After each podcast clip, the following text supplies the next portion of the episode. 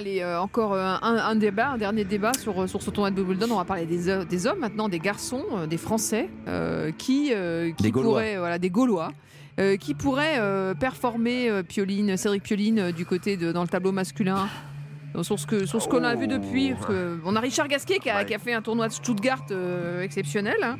Bon, il a été éliminé au Oui, troisième oui. tour après avoir battu. euh, On parle de quoi là Tsitsipas. Deuxième semaine Pour aller en deuxième semaine de Oui. Wimbledon Nous ne fixons pas des objectifs Oui, trop pour aller en élevés, deuxième Benoît. semaine de Voilà, voilà, Pour aller en Wimbledon. huitième, en- au moins Voilà. en huitième de Allez, finale. partons là-dessus. Ça me paraît être un Non, bon mais départ. On est, on est un petit peu dans le même cas de figure que, que pour Roland Garros, à savoir qu'on n'a pas de Français qui euh, va être euh, tête de série, euh, où on a des, évidemment, la- vous l'avez dit, la saison sur gazon qui est un petit peu plus courte. Euh, un Richard a un jeu qui s'exprime bien sur cette surface. Ils vont être tous très dépendants, comme à Roland Garros, du tirage au sort, de savoir qu'est-ce qui, quel, genre de tableau ils vont, ils vont avoir, euh, ils vont avoir.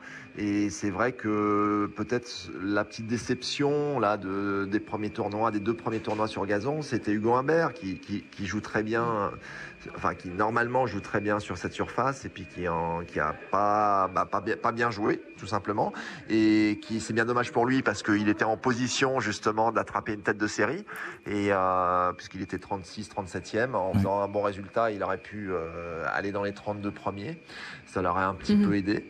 Mais euh, donc voilà, il va falloir, il va falloir suivre. un- là, j'ai envie de vous dire, il va falloir suivre le, le baromètre euh, météo au jour le jour. hein. Ouais, y a pas de, c'est difficile hein, de Bruno Cuas. Mais des exploits sont possibles. hein. On a quand même, euh, bah, c'est une des forces du tennis français. On a quand même la masse, et donc on a aussi une jeune génération. Il faut pas l'oublier qui arrive avec des joueurs quand même très intéressants. Donc euh, voilà, pourquoi pas Arthur Fils hein, euh, Je sais pas. Et je pense qu'il a, il a de quoi faire des choses euh, sur euh, sur des terrains Ouais, il est resté un peu sur sa fin, Roland. il oui, passe par que les qualifs. hein. Voilà, il passe par les qualifs, Ouais. mais je pense qu'il a quand même la possibilité d'atteindre le tableau. Voilà, on peut avoir de bonnes surprises sur gazon parce que là encore, un peu comme avec Caroline Garcia, c'est vrai que c'est une surface. Il y a plusieurs raisons d'ailleurs, on pourrait éventuellement les, les- les- les donner, mais il y a pas mal de raisons qui expliquent que les Français même meilleurs sur gazon que sur Ah. terre battue. Oui, c'est assez bizarre d'ailleurs parce qu'on est quand même un tournoi à Paris euh, sur terre battue, mais c'est vrai que le fait d'a- d'avoir ce, euh, ce côté retour, service, des, des échanges assez courts, ça, ça correspond assez bien au jeu des Français. Mais ça, c'est historique en fait. hein. C'est parce que on, on- on va dire quoi, il y a, il y, a, il y a 30 ans, 20 ans, quand on s'entraînait vraiment un peu partout dans tous les clubs et qu'on commençait à progresser au classement, on jouait souvent sur des surfaces indoor qui étaient assez rapides. Donc on avait l'habitude de jouer assez tendu comme ça, finir des points en 2-3 frappes.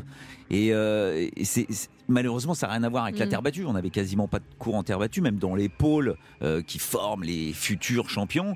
Il y avait quasiment pas de cours en terre battue indoor. Donc l'hiver, vous faisiez quoi? Bah, Vous jouez sur des surfaces rapides. Et donc c'est comme ça qu'on a eu euh, deux fois euh, Richard Gasquet en demi-finale à Wimbledon, Mm. parce que très instinctif, très dans le voilà. je- comme disait Cédric, c'est pas du tout péjoratif. hein, c'est vraiment c'est de la main, Oui. c'est de la vision du jeu, c'est de le fait. Joe Wilfried Songa, pareil, a été deux fois demi-finaliste. Enfin, on a, il y en a eu un autre, c'est euh, euh, Sébastien Grosjean Oui. qui a été deux fois demi-finaliste. Il y a eu Cédric, c'est le seul qui a été en finale depuis le début de l'Air Open Mm. quand même. hein. Le dernier, c'était Yvan Petra. euh, On est dans les années Oui. euh, 40, quoi.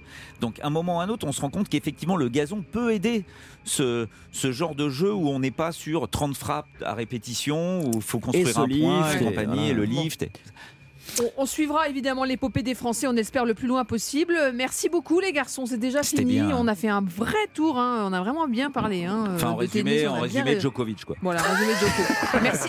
Vous pouvez retourner chanter dans la rue, il n'y a pas de problème, c'est Joko. Merci beaucoup Cédric Pioline, bonne soirée à vous et à bientôt à sur. Europe 1. À bientôt. À bientôt. Merci Benoît Mélin et Bruno Cuas. Je le rappelle qu'on retrouvera euh, sur notre antenne sur Europe 1 pour Avec suivre ce tournoi Très de grand plaisir. quinzaine. ouais, très grand Avec son petit. Bermuda, sa chemise à fleurs, euh, sa chemise blanche surtout. Oui, à évidemment, pour Wimbledon, c'est clair truc. que je m'habillerais mieux. Bon. hein.